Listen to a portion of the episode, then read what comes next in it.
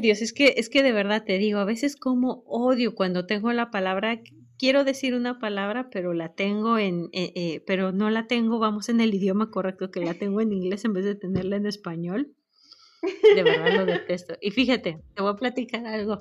Yo me acuerdo cuando apenas me vine acá a Estados Unidos, eh, yo pues, pues platicaba muchísimo pues con otros hispanos, con otros latinos y me fijaba que mezclaban muchas palabras en inglés y en español. Y ya sabes, yo toda bien mamadora, bien arrogante de, ah, ¿por qué la gente es tan débil de cerebro para mezclar idiomas? Y ahora yo misma muchas veces me sorprendo que estoy diciendo algo en español y de pronto me trabo y tengo la palabra pero la tengo en inglés o empiezo a mezclar palabras y me quedo. ¿A qué decías de gente débil de cerebro? Pues mira, el karma en acción. El karma. tu cerebro ya se bilingüizó. Sí, y así que sí, de esas veces que sí me acordé digo, mi cerebro, disculpa, ¿qué estabas diciendo de la gente? No, no, yo por eso decía que pues, le puede pasar a cualquiera, que cualquiera se puede confundir un poquito y perdón, pues. Ay, no. Cosas de pocho. Pero, ya sé. En fin, pero saludemos a la audiencia. Muy buenos días, tardes, noches tengan todas las personas que nos escuchen. Yo soy Miriam La Pocha.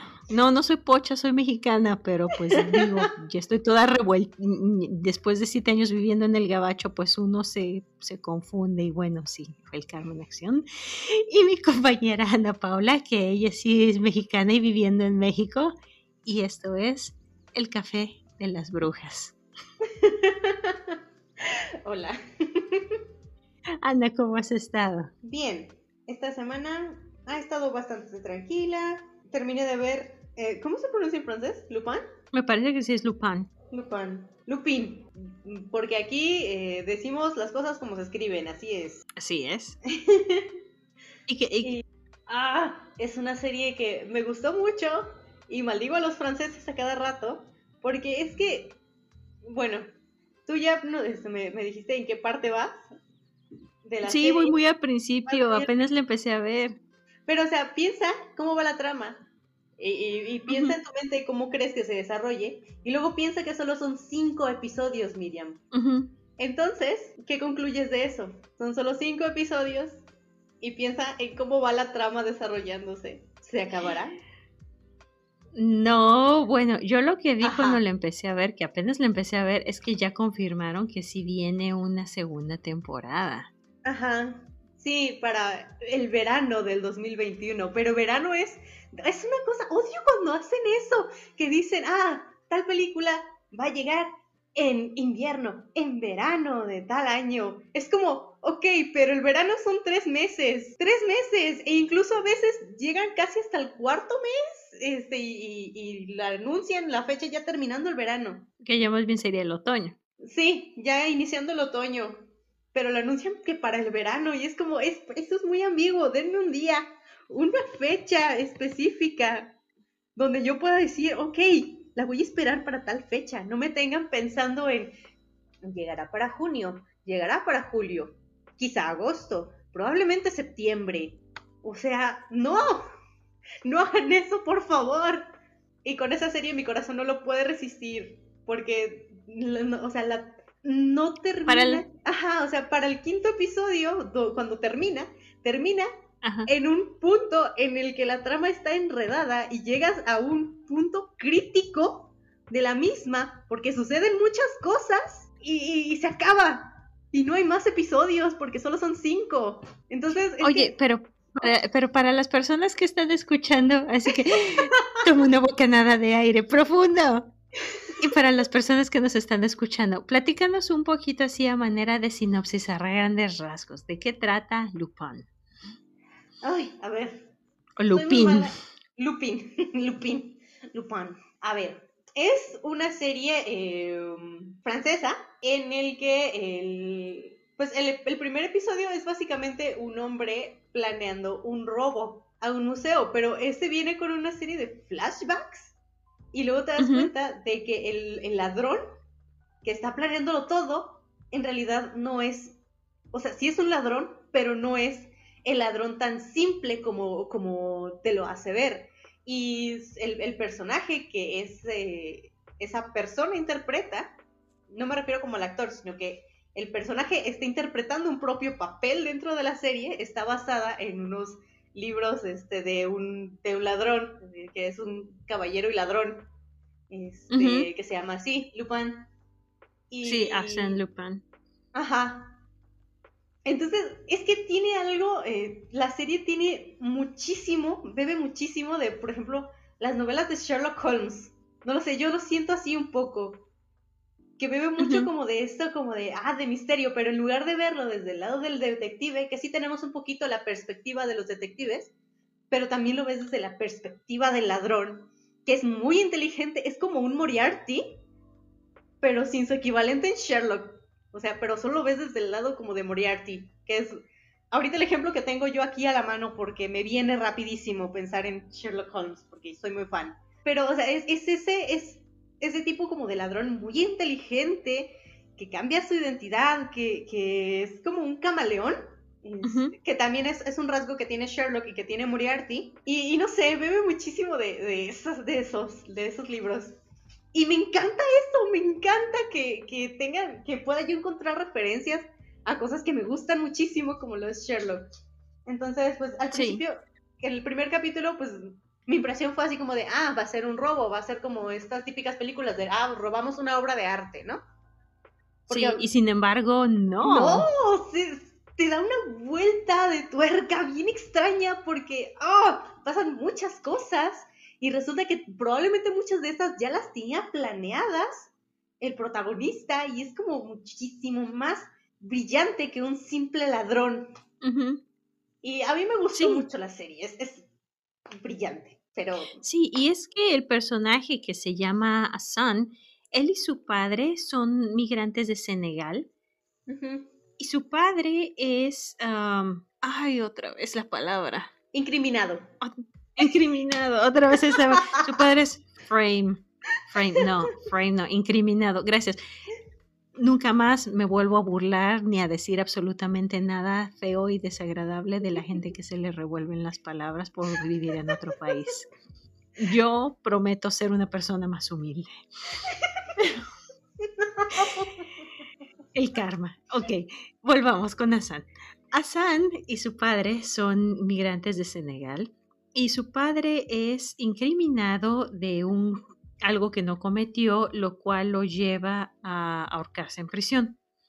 Entonces lo que tenemos aquí es una historia, podría decirse, de, de, venganza. No es en realidad, porque sí es cierto, en el primer episodio yo lo empecé a ver y empecé a ver que dicen, ah, sí, eh, yo no lo he terminado, apenas lo empecé a ver y estoy muy al principio pero las cosas que platica con respecto a cómo está planeando el robo y demás, y comportándose como caballero aquí y allá, y uno pensaría, pues digo, ¿cuántas películas no hemos visto en Hollywood de esas de el ladrón así hermoso y carismático y que se roba cosas y porque es súper genial?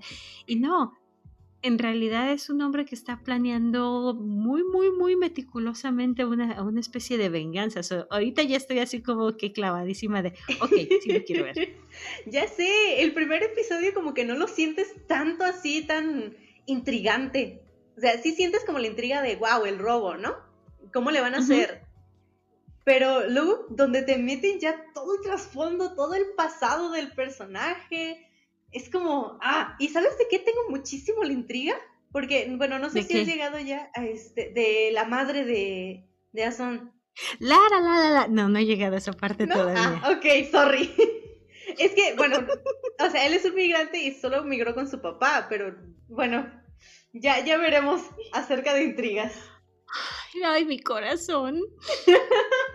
Por cierto, esta serie de donde tiene digamos, su influencia, el, el personaje que está muy... Eh, que el, ¿Por qué se llama, digamos, Arsène Lupin? Lupin es un personaje ficticio que era así, el caballero ladrón, como ya mencionó eh, eh, Ana al principio. Es un personaje que fue creado por el escritor francés Maurice Leblanc. E inicialmente era una especie de, ¿cómo se llama? pues es un personaje que lo pusieron como en una serie de historias cortas, pero pues bueno, ya después de eso se volvió muy popular y pues se publicaron varias novelas y se convirtió en un personaje pues, pues bastante famoso. De hecho, yo no he leído los libros, de hecho yo no sabía de su existencia hasta que escuché de la serie y eso. Pero por lo que he escuchado dicen que en realidad es un personaje que ha influido en una infinidad de otros espías, ladrones y otros personajes dentro de la cultura popular. Y yo estoy de, hmm, ¿en serio?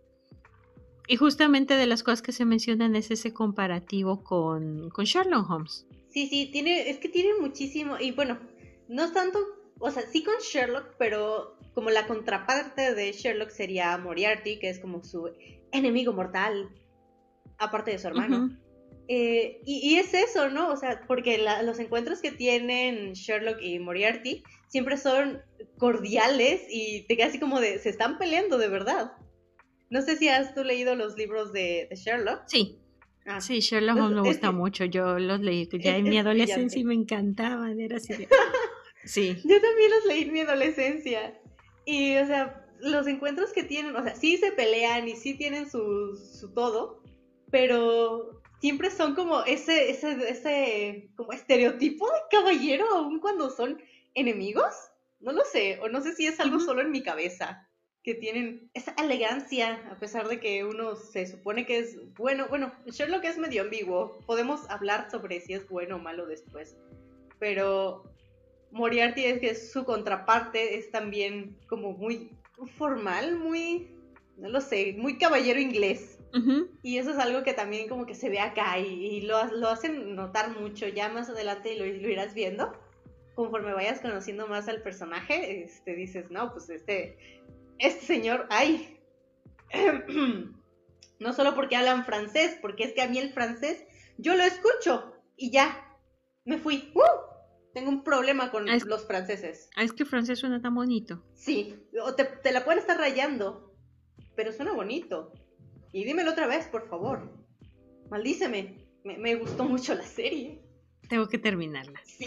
Definitivamente tengo que terminarla. Esperen un próximo episodio hablando más de esta serie. Sí, a lo mejor ya más adelante, ya que la termine, pues podemos comentar algunas expectativas, pero bueno, en tu veredicto, a las personas que escuchan, ¿les recomendarías la serie? ¿Les recomendarías que vieran a Lupin? Lupin, Lupin, ¿cómo se? Lupin. Lupin, ah, suena bien bonito. Sí, sí, yo sí recomendaría mucho la serie. Eh, especialmente si te gustan eh, ese tipo de, historias, como de eh, cosas como de novela policíaca, un poquito de, de gente maquinando cosas, no sé, ¿cómo se llamaría el, cómo se llama el género? Pues sí, sería así como tipo, porque sí es como tipo policíaco, eh, como de misterio. Ajá, sin nada eh, como mágico, porque ya ves que muchas veces las cosas de misterio automáticamente las personas las piensan y, ah, cosa con magia. En resumen, sí, yo recomendaría que vieran la serie si les gusta eh, ese tipo de, de historias como de misterio, de intriga y de, pues un poquito, ¿no? Tiene algo de, serie policíaca, un poquito, sin tanta persecución de esas que abundan por todos lados. En, en fin. Ahora, pasando a otros temas y a otros temas no tan bonitos, ay no, es que a, a, veces así está la conversación, a veces uno platica de cosas divertidas y a veces hay que platicar un poco de cosas feas. Fíjate que hace un par de semanas, y digo, yo sé que ya el chisme ya está un poco viejo, pero bueno, a veces no hay que subirse al, tren del mame cuando está pasando, sino cuando es necesario, cuando hay un espacio propicio para platicar de ciertos temas. hace un par de semanas vi una nota que me dejó pensando algo que dije, creo que es algo que es bastante importante de qué hablar como sabe gente, pues muchos saben ya a estas alturas, digo yo creo que a estas alturas pues ya todo el mundo lo escuchó, lo que fue el caso de Nat Campos, que pues esta youtuber que contó su historia de abuso en un video y después de eso por supuesto todo el mundo empezó a hablar de eso, pero no vamos a hablar propiamente de Nat Campos, de lo que quiero hablar es de algo que pasó después. Bueno, pues ella, la historia fue mencionada en medios grandes, en medios de televisión, y entonces hubo una polémica con Andrea Legarreta y Marta Figueroa, donde hicieron un comentario que esa es la parte de la que yo quisiera hablar. Que dijeron, oye, ok, si te acosa una persona en tu lugar de trabajo, ay, pues entonces, ¿para qué sigues yendo a trabajar? ¿Para qué sigues regresando a trabajar? Y ahí fue donde yo sí dije, no puedo con esto. No puedo con esto. O sea, qué, qué comentario, qué cosa tan desatinada y tan desafortunada de decir por ah, muchas razones. Y es justamente lo que quería hablar, porque a la gente se, se le hace como que bien fácil abrir el hocico en materia de acoso, sobre eh, acoso laboral, que igual, bueno, no voy a aplicar también el acoso en la escuela, pero hoy yo lo que quiero mencionar es con respecto al acoso laboral. A la gente se le hace muy fácil a veces abrir la boca y decir esa clase de cosas. De, ay, pues si te está yendo mal en el trabajo, si te pasó tal cosa en el trabajo, pues ¿por qué sigues regresando? de nuevo poniendo que le la culpa a la víctima de, ay, pues, o sea, como si fuera tan sencillo, o sea, pues, ¿qué es? ¿No estás a gusto? Pues vete de ahí. Y esa es justamente la parte de la que yo quería hablar, de por qué este comentario me pareció tan desafortunado. Primero y principal, vamos a entender qué es lo que hace que una persona que ha sido acosada en su trabajo siga regresando. Número uno, vamos poniendo bien claro. Una persona que ha sido acosada en su trabajo no sigue regresando porque es que no pasó nada y está inventando la historia. Tampoco sigue regresando a trabajar porque le gustó. Ay, pues porque ya ves cómo son. No, o sea, que no. Una persona sigue regresando a su trabajo por una razón muy sensible, sencilla. Así que, y presten atención y hasta suben el volumen. Porque necesita su trabajo. ¿Sí?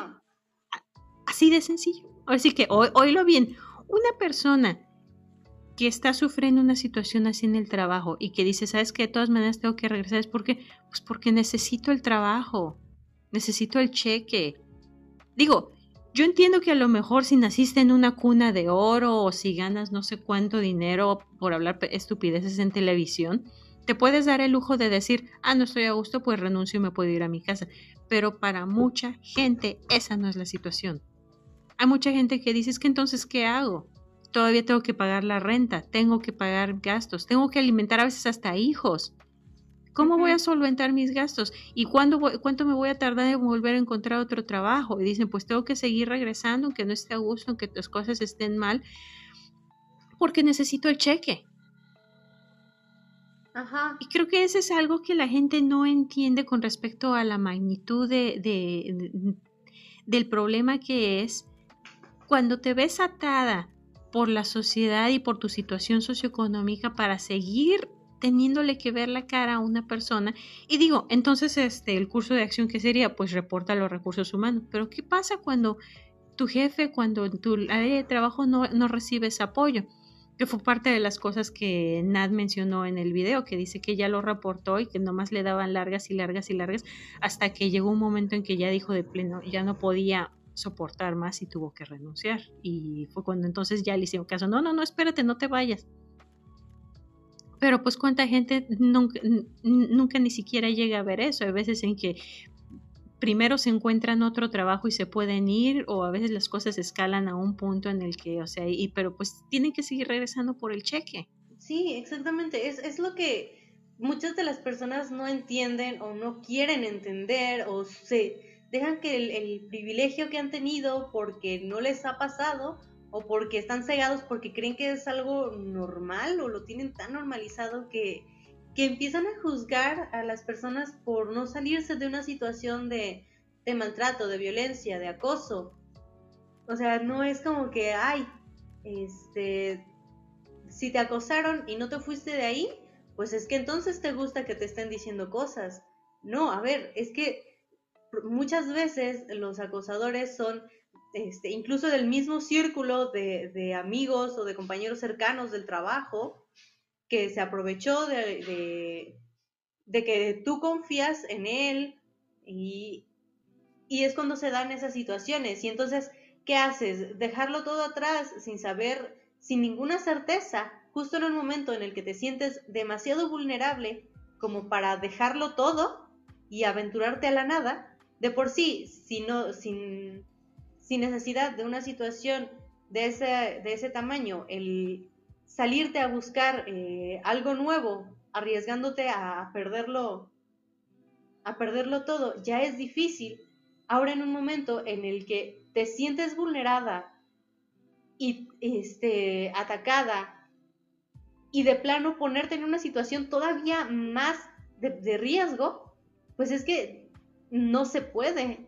Vas a seguir yendo ahí porque lo necesitas, aunque te dé asco estar ahí, aunque se sienta horrible, aunque le hayas dicho a los demás y los demás como que lo ignoren y sigan en contacto con esa persona, pues tú vas a seguir yendo porque lo necesitas, aunque no lo quieras, aunque te dé asco estar ahí, aunque te llene de rabia, vas a seguir yendo porque lo necesitas, no porque te haya gustado o porque es lo que tú quieres. Al contrario. Y es horrible. Y otra cosa, y esto es algo que también creo que es muy importante destacar. ¿Por qué cuando una persona es acosada tiene que ser la víctima la que se tiene que ir? Piensa también, ahora sí que, eh, así que para las personas que están escuchando esto, o sea, piense solamente por un segundo. ¿Qué tan injusto es que no solamente tuviste que pasar una situación desagradable, sino que además el que se tiene que ir, el que tiene que renunciar a todo el trabajo, a todo el esfuerzo, a toda la dedicación, a los sueños, a una carrera, eres tú y no la otra persona. Eso también no es justo. Esa es otra razón y es una razón que es bastante de peso porque muchas veces está uno metido en una carrera, echándole ganas, tratando de salir adelante, de hacer cosas y demás. Y entonces pasa una situación donde te ves presionado a tener que cegar y romper todo eso, todo por lo que trabajaste y te esforzaste tanto, cuando tú, cuando tú ni siquiera hiciste nada malo. ¿Por qué tienes que cargar tú además con el castigo de no solamente pasé una situación horrible, sino que ahora además tengo que renunciar a todo lo que he trabajado tan duro para empezar de cero, otra vez? Exactamente. O sea, la gente de verdad es que no, no hay empatía, no hay, este, no sienten nada por las vivencias de las otras personas y dicen, no, pues si, si te hicieron daño, pues salte de ahí. Y es todavía más injusto, así como tú lo dices exactamente, o sea, ¿por qué se le pide a ella que se salga de ahí? ¿Por qué no se exige a las compañías, a los jefes de, oye, sabemos que esto pasó. Por favor, ya no lo llames, ya no lo traigas, despídelo, porque hizo esto. En lugar de solo silenciar las cosas, favorecer al agresor y que el, este, la agredida tenga que buscar, tenga que dejar la poca estabilidad que le queda y buscar algo rezando por no encontrarse con lo mismo. Sí, así es. Porque pues a final de cuentas lo que es la víctima, ya sea que sea hombre o mujer, porque sí, el acoso laboral lamentablemente no, no hacen distinciones. Cualquier persona se puede ver en una situación así. Pero pues la persona que es la, la víctima se le tiene que garantizar, así que, así como de las cosas que uno pide como trabajador, es que también en tu área laboral, pues estés, o, sea, tener un buen ambiente de trabajo, un ambiente donde no te estén fastidiando y donde te dejen, pues, poder ir a hacer exactamente por lo que te contrataron, que puedes ir a hacer bien tu trabajo. Porque no es fácil, es, es, es muy, muy, muy feo. Mira, yo te voy a contar algo. Yo, en, no fue mi primer trabajo, fue en el segundo trabajo que tuve. Había un tipo que me acosaba y todos los días, todos, todos, todos, todos, todos, todos los días eh, llegaba a la oficina porque lo, bueno es que no, no, estaba ahí en la oficina conmigo todo el tiempo. Él estaba en otra oficina, pero iba ahí a dejar papeles, a recoger papeles, a hacer cosas, y iba todos los días. Y todos los días era tener que aguantarle los comentarios desagradables y asquerosos y a cualquier cosa y tratar de sacarme plática y demás y todo. Y a mí me ponía muy nerviosa, a mí me hacía sentir muy mal. Y claro que además el hecho de que te acorralen y que eh, se empezó a hacer peor porque pues él veía que me ponía muy nerviosa y él nomás me decía que si te pongo nerviosa porque te gusto, ¿verdad? Y yo así de, no, me puse nerviosa porque me incomoda, pero o sea, era muy feo y yo no sabía qué hacer y no sabía cómo manejarlo. Yo también era, yo, yo era muy joven y muy estúpida y pues bueno, uno no nace sabiendo cómo arreglar esas situaciones. Uno va a trabajar esperando que te van a dejar trabajar y vas todo ilusionado y además yo necesitaba el trabajo pues porque estaba pagando la universidad. Yo no tenía un papi y una mami que me pagaran la universidad. Yo tenía que trabajar si quería estudiar. Y era lo que estaba haciendo. Total, resulta que eh, un día, bueno, afortunadamente me quitaron de la, del área principal, donde, digamos, estaba la atención directa al público de todos los días que llega a dejar sus papeles, entonces yo no le tenía que ver la cara. Entonces eh, me movieron para trabajar aparte en otro, en otro cubículo. Y un día que yo estaba trabajando, se metió, no había nadie, estaba yo sola y me besó a la fuerza, sin mi consentimiento. Y fue una situación muy, muy fea porque pues yo me acuerdo que pues yo me congelé, o sea, te asustas tanto, te da tanto miedo que ni siquiera te mueves, yo no, yo no me podía ni mover. Yo me acuerdo que yo me quedé quieta y eso y demás, y él me arrinconó y me besó y yo nada más me quedé así quieta, temblando, o sea, estaba muy asustada. Y tardé mucho rato en reaccionar y luego no sé qué más me empezó a decir y echarme la mareadora de que si tú, que no sé qué. Y ya ahí fue cuando, cuando me empezó a decir, ya ni me acuerdo qué me dijo, pasó hace tantos años, o sea, fue hace, mm, pues yo tendría que cuántos, como 20 años, fue hace tanto tiempo. Pero yo solo me acuerdo que luego me empezó a decir algunas cosas desagradables, que no voy a repetir, este, eh, y ahí fue donde como que me entró la rabia y con la rabia agarré fuerza, entonces sí cerré los puños y lo empujé y le dije, vete, o sea, vete, fuera de aquí, vete, vete. O sea, y no sé qué tanto me se trata de decir, yo le decía, no, vete, vete. Y lo empecé a empujar para que se fuera hasta que se fue. Y fue muy feo y lloré toda la tarde y toda la noche y todo, o sea, y, yo lloré mucho y, y, me daba mucho asco acordarme porque me acordaba del olor de la saliva, de la voz, de a qué olía, o sea, era lo que, lo que más me acordaba, me acordaba mucho a qué olía y, y me daba mucho asco. Y pues a veces a uno no lo educan en cuanto a cómo manejar esas cosas. Y yo cuando lo platiqué con quien, con quien lo platiqué, eh, que pues lo platiqué, lo comenté en casa y nomás me dijeron que pues que lo sentía mucho, que hubiera tenido que pasar eso y demás, y pues que eran cosas que, pero pues bueno, que eran cosas que pasaban y ya. Ay, no, qué feo. Y pues ya, o sea, pues porque a veces así lo educan a uno, a decirle, no, pues o sea, pues me da mucha pena por ti, lo siento mucho, pero pues no hay nada que hacer, son cosas que pasan y ya. Sí, son cosas que te enseñan, como cuando te llega por primera vez la menstruación y tu mamá te dice, ahora te tienes que cuidar porque este, los hombres a veces pueden hacer cosas sin pensar y es como, ah, ¿perdona? ¿Yo? Sí. o sea, son cosas como esas, o como que te digan, no, pues es que, ¿qué puedes hacer? Como lo que te dijeron a ti, ay, pues lo siento mucho, pero pues son cosas que pasan. Pues ya que. o sea, como. y, yo entiendo, o sea, que a lo mejor el, lo que me estaban tratando de decir era, pues, el ni modo, vas a tener que hacerte fuerte. O sea, ya. digo, entiendo a lo mejor ese enfoque, pero pues mm, quizá no era lo mejor. Y después de eso, lamentablemente. Eh, luego a veces tenía yo que apoyar a una compañera que estaba fuera en la parte de recepción en la barra de servicios y cada vez que estaba ahí de verdad yo por dentro de ver todos los días deseaba por favor que este tipo no regrese, que no vuelva, que no venga a traer papeles y siempre regresaba.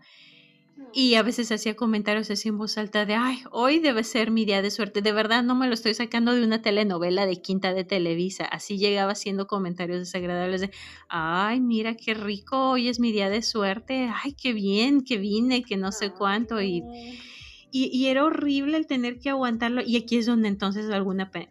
Ah, podemos decir pendejo. bueno, ya se me salió. Gente como por ejemplo esta señora, esta Marta Figueroa o Andrea Garte. Ay, pues ¿por qué no te salías de tu trabajo? ¿Qué parte de estaba trabajando para pagar la universidad no entiendes? ¿Qué parte de necesito mi trabajo? Necesitaba el trabajo. ¿O qué es eso? Mira, para mí el pues salte de tu trabajo si estás si, eh, eh, o sea, ay, pues si te, si, si te están acosando, salte del trabajo. Me salía del trabajo y tenía que también salirme de la universidad. Iba a tener que ver truncada la carrera por la que estaba estudiando tan fuerte, por la que me estaba esforzando tanto, y no se sentía justo. Yo, ¿por qué tenía que renunciar a mi trabajo y también renunciar a mi posibilidad de estudiar por algo que yo no había hecho mal. Porque el, que hizo la, cosa horrible y desagradable fue ese idiota y sin embargo la que tenía que renunciar a, sus sueños, a sus ingresos, a tener un ingreso porque yo de verdad no tenía, o sea, pues ¿cómo, cómo iba a solventar mis gastos? Yo necesitaba el trabajo y tenía además que renunciar a mi, a mi, posibilidad de estudiar por, por, otra persona, o sea, no, no, no, es justo, o, acaso era justo. No, llegó un momento en el que llegó un momento en el que pues ya se hizo tan insoportable que le dije a mi jefe y yo no sabía ya ni cómo decirlo porque pues uno a veces no, eh, sobre todo antes, a mí una de las cosas que me gusta mucho y es de, tu generación y de cómo son las mujeres y los hombres actualmente, es que la gente ya se les ha dicho más. Si ves algo mal, ahora sí que sí, no te quedes callado y de verdad, o sea, es el mejor consejo que se les puede dar a cualquier persona. Si algo pasa, no dejes que el silencio te hunda en, pues así tiene que ser y te tienes que aguantarlo, tienes que manejar tú sola. No, digan algo. Yo lamentablemente la educación que tenía, la forma que a mí se me ha enseñado es que pues a veces uno se tiene que aguantar y ya, y tienes que arreglarlo solo y ya pero llegó un momento en que se hizo tan insoportable que le dije a mi jefe y le dije, mire, es que no soporto que venga este tipo porque siempre me está haciendo comentarios desagradables y no lo soporto. Nunca le dije que me había besado a la fuerza, pero sí le dije, sabe que es que este tipo me molesta y me hace sentir muy mal y me hace sentir muy incómoda y no, no puedo. No, no quiero atenderlo, lo siento. O sea, por más importante que sea el cliente o lo que sea de donde viene, por no voy a entrar en detalles de dónde trabajaba ni, ni qué era lo que hacía pero por más importante que sea la relación que tenemos nuestra oficina con su oficina, no lo soporto, no puedo más. Y nomás me dijo que no, pues este, déjame, yo voy a hablar con él. Y creo que sí hablaron con él porque ya después eso le bajó de huevos y me dejó en paz. Luego, afortunadamente, tuve una compañera de la carrera un día platicando así, pero de otros temas y eso me decía, oye, pues eh, tú deberías de tener otro trabajo, dame tu currículum y me ayudó a encontrar otro trabajo con lo que me pude mover. Y ya no tuve que regresar ahí, pero yo tuve mucha suerte de poder encontrar otro trabajo. ¿Cuánta gente a veces se aguanta y se aguanta y se aguanta sin poder encontrar otro trabajo? La mayoría. Porque para mí el estar desempleada no era una posibilidad. Yo no, no me podía nada más ir a, a mi casa y ya. Entonces pues yo encontré otro trabajo y demás. Volví a ver al tipo una vez más eh, eso fue, y, curiosamente fue en la universidad, en, sí, a la universidad a la que yo iba. Eso fue durante, estábamos ya en fechas de graduaciones. Y ese día el que se estaba graduando era mi hermano. Y yo me acuerdo que yo estaba sentada ahí con mi papá, con mi hermana, con mi, con, eh, pues, pues sabes, yo estaba sentada ahí con mi familia y todo eso, esperando que el evento eh, sucediera. Y dos, tres filas más adelante llegó un grupo de personas así como que para apoyar a un amigo y él estaba ahí, como que era amigo de alguno de los graduados. No tienes idea de la rabia que me, me dio de volver a verlo, de ver que estaba ahí tan campante y yo nada más pensaba que no me vea, que no me vea, que no me vea. Y luego después yo pensé, no sabes qué, empecé a pensar de una forma maliciosa, que me vea. Y que me diga una sola palabra y a ver si tan machito con mi hermano, enfrente de mi papá y de mi hermano, de verdad, casi lo estaba deseando de solamente no pero no, afortunadamente no me vio, se hizo pendejo, no sé, ojalá, pero, pero bueno. Pues así está la historia. Así que por favor, gente, tengan un poco más de empatía en no estar soltando cosas tan a la ligeras como el, ay, pues, pues vete ya. O sea, a veces no es tan sencillo, a veces no es tan fácil en la mayoría de los casos no es fácil. Sí. Digo, es... y si conocen una persona, si, si alguna persona está sufriendo esa situación, lo más importante son las redes de apoyo, porque justamente las cosas que te mantienen en la situación en la que estás no son ah, porque a ti te esté gustando, porque tú quieres estar ahí es porque no tienes eh, ahora sí que los medios para poder romper con ese ciclo, para poder salirte de ahí. Y cuando estamos hablando del trabajo, pues digo, ¿cuánta gente puede votar el trabajo tan fácil? Digo, yo sé que los hay, felicidades por ustedes si pueden votar el trabajo tan fácil. Habemos muchas personas que dependemos del trabajo y no es tan sencillo nada más, ah, pues dejo de ir y ya. Pero, bueno. Hay que ser empáticos, hay que Pero es que de verdad, ser empático no es solo decir, ay, sí, lo siento mucho. Eh, y solo de la lengua para afuera, no, de verdad, hay que practicar la empatía porque, bueno, desde mi punto de vista, creo que el, ser empático es algo que se practica, que no, no, bueno, a lo mejor algunas personas tienen más sensibilidad para eso, pero de igual forma te puedes insensibilizar de, del sentir del resto de personas. Entonces hay que practicar la empatía de verdad. Hay que, y si no saben que definir la empatía, hay muchísimos, muchísimos blogs en internet. Busquen en Google. ¿Qué es empatía? Porque ah, es que la cantidad de personas que hablan sin pensar y sin considerar nada, la mayor parte del tiempo me abruman. decir, por eso estamos como estamos, porque no hay gente eh, empática, no hay gente ética, no hay nada. No. Y si estás en y para todas las personas así que recuerden eso, sea usted, o así que seas, seas tú usted, seas hombre mujer, independientemente de tu preferencia o como tú te identifiques, porque el acoso de verdad no, no, no hace distinciones. Si estás en una situación donde tú estás siendo víctima de una atención que no te gusta, que te hace sentir incómodo, que no quieres, o sabes de una persona que está en esta situación de verdad, no se queden callados. Digan algo, busquen ayuda, o si tú estás en el otro lado, ofrece redes de apoyo.